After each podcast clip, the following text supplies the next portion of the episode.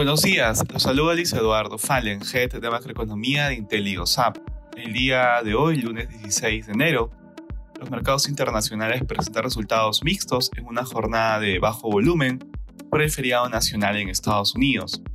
De manera particular, en Estados Unidos los futuros operan a la baja ante un día de menor liquidez por el feriado en Estados Unidos y un contexto en que los inversionistas aumentan su aversión al riesgo ante las expectativas de que la economía entre en una recesión global y cómo las compañías han enfrentado la situación.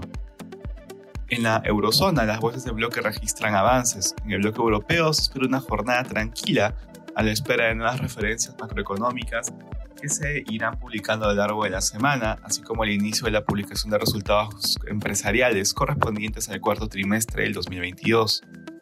En Asia los mercados cerraron al alza con excepción del Nikkei japonés.